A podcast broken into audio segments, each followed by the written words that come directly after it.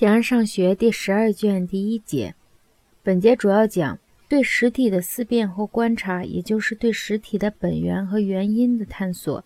实体有三种，一种是可感觉的，这里又分为永恒的和可消灭的；另一种是不运动的。形而上学第十二卷第一节。对实体的思辨或观察，也就是对各种实体的本源和原因的探索。如果宇宙是个整体，实体就是最初的部分。如若它被看作是连续的，实体仍然是最初的，然后是性质，然后是数量。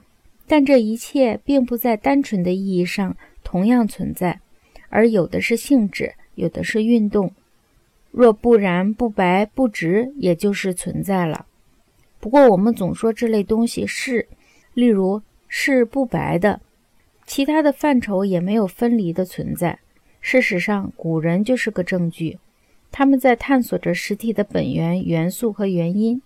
现在有些人由于从原理方面来进行探索，他们认为普遍更加是实体，因为种是普遍的。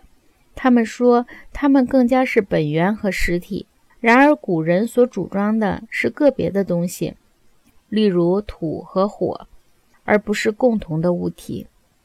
实体有三种，一种是可感觉的，在这里又分为永恒的和可消灭的两类。后一类所有人都同意，例如植物和动物。对此要把握的是它们的元素，无论是单一的或者是众多的。另一种是不运动的，某些人说它是分离的，有的人把它分为两类，有的人则把形式和数学对象看成同一本性，有的人在这里只承认数学对象。